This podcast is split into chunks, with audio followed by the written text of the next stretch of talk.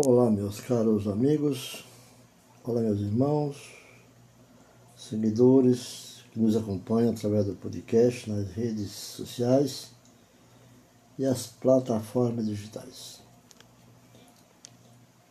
Hoje eu quero falar de um assunto que é sobre a saúde. Nós tivemos há pouco tempo uma pandemia e muitas pessoas não obedeciam, não obedeceram às orientações médicas. Fator muito importante, porque o caso que nós passamos não era caso de cirurgia, era caso de obediência, tratamento. Porque diante, é, há muito tempo, já existe medicina. A medicina é para reduzir a devastação causada pela febre tifoide na época, pela varíola, pela tuberculose, pela sífilis, pela diabetes e outras doenças. Depois o raio-x tem contribuído grandemente para o diagnóstico certo e oportuno. A cirurgia hoje está muito mais apta do que antigamente para socorrer os pacientes. Diante desses, desses fatores em série, era de esperar pelo menos que prolongasse o caso da vida das pessoas. Quando chega assim acima dos 40, dos 50 anos. Quando chega essa idade, há um declínio muito grande sobre desequilíbrio saudável da saúde. Mas isso não acontece mercê da proliferação de outras doenças, como sejam a hipertensão arterial, o câncer, as moléstias renais, as cardiopatias, etc, etc. Né? Embora a medicina tome medida contra as infecções, não controla os maus hábitos de vidas que acarretam como consequência essas outras doenças. O que mais assusta é o rápido aumento dos casos de câncer que hoje no mundo, principalmente nas terras, nas terras em que vivemos, de moléstia do coração. Esses fatos pois uma pesada, deita uma pesada responsabilidade sobre os ombros dos que levam ao povo o ensinamento básico para boa saúde. Quero falar é, é, sobre o ensinamento básico nas unidades básicas de saúde, os médicos que trabalham sobre família, nas unidades, todas as cidades, e no Brasil, pelo SUS, é um dos maiores é, é, linha de tratamento que existe. Sobre germes e imunidade. Eles, eles lutam muito para que as pessoas obedeçam e sigam suas orientações. Mas diz um velho adágio que de médico e de louco todo mundo tem um pouco. Né? Então, desde que o homem tomou conhecimento da existência da enfermidade, vem procurando recursos destinados a recuperar a saúde.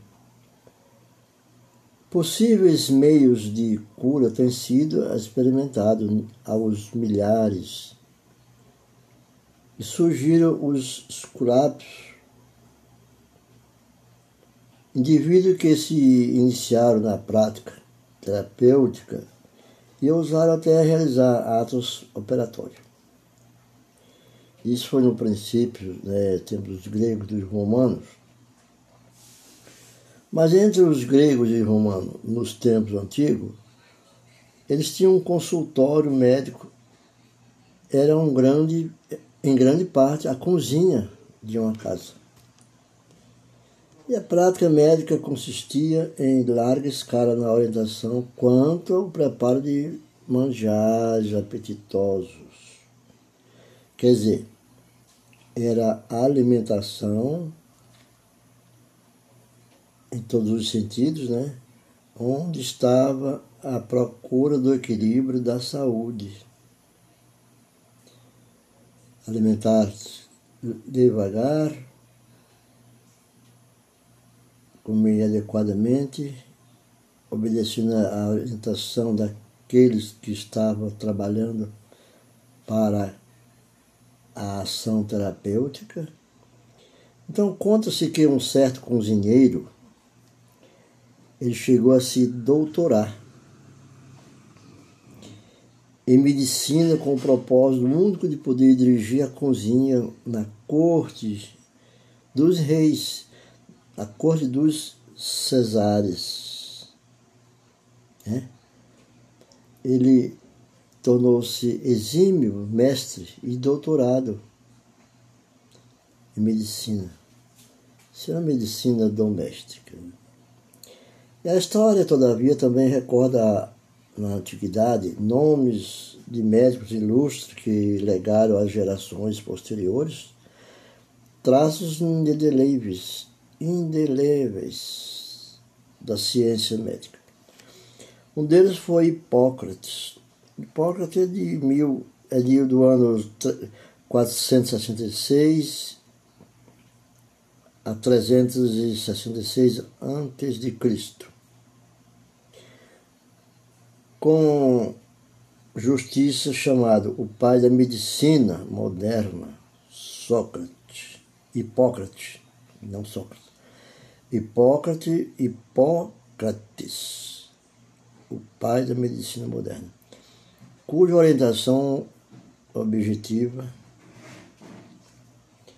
permitiu o posterior desenvolvimento da ciência médica, rejeitou as suspeições da época e fundou a prática clínica, procurando pela observação e experiência as causas reais da enfermidade. Então, Hipócrates. E os ideais que ele deu à sua profissão permanecem até os dias atuais. Mas na Renascença, a renovação científica, a renovação literária e artística, realizada nos séculos XV e século XVI, e baseado principalmente na imitação da antiguidade grega, surgiram da,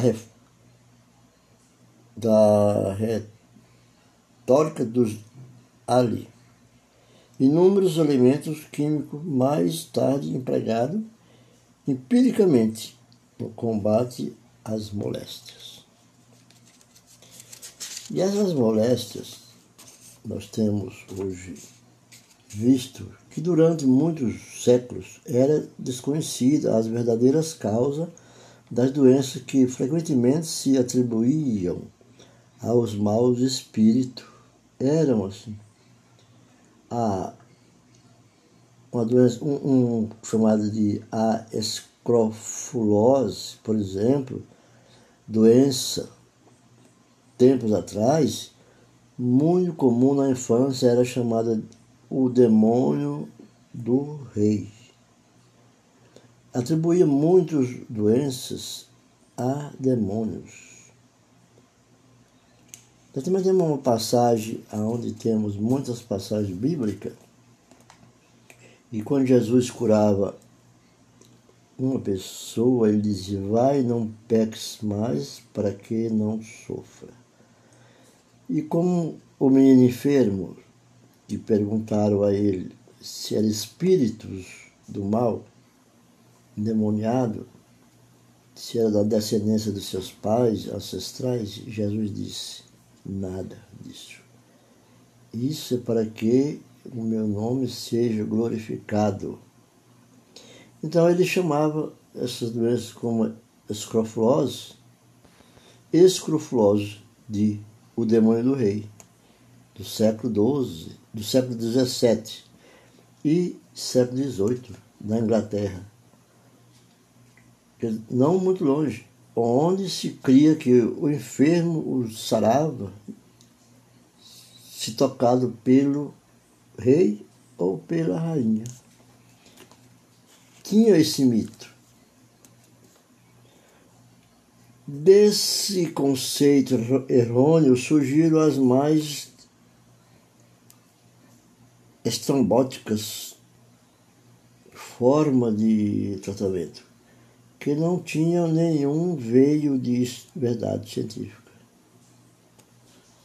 Entre outras, generalizou-se a crença de que as moléstias eram provocadas por germes venenosos oriundos de águas estagnadas ou de matéria em decomposição. E cria-se também em algum círculo que o contágio, a transmissão de doença de um indivíduo a outro, se verificava por meio de ondas semelhantes às das águas.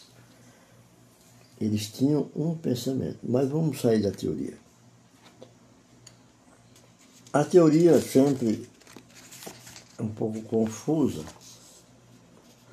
mas nós vamos falar da doença que mais acarreta assim, os hospitais e a vida da família é a diabetes. Que a diabetes em si, é o pé da letra, é uma doença, uma moléstia né, da nutrição, diabetes. Ou seja, é um distúrbio do metabolismo dos açúcares. A causa causa é ingestão excessiva e, e assimilação insuficiente de hidrato de carbono. Condição esta que acarreta o esgotamento das glândulas secretoras de insulina do pâncreas, encarregada de combustão do açúcar no organismo. A vida sedentária e o alcoolismo favorecem o aparecimento da enfermidade. E os sintomas? Hiperglicemia, hiperglicemia, com ou sem glicossúria, polifagia, poli, polifagia, polidipsia, poliúria, emagrecimento, tosse seca, astenia, prurido, furúnculos. São se, sintomas precursores da tuberculose, alternativa de diarreia e prisão de ventre. O conselho dado nesses casos, na desobediência ou a quem sofre, é consultar o médico. Louco é aquele que não vai consultar o médico e desobedece.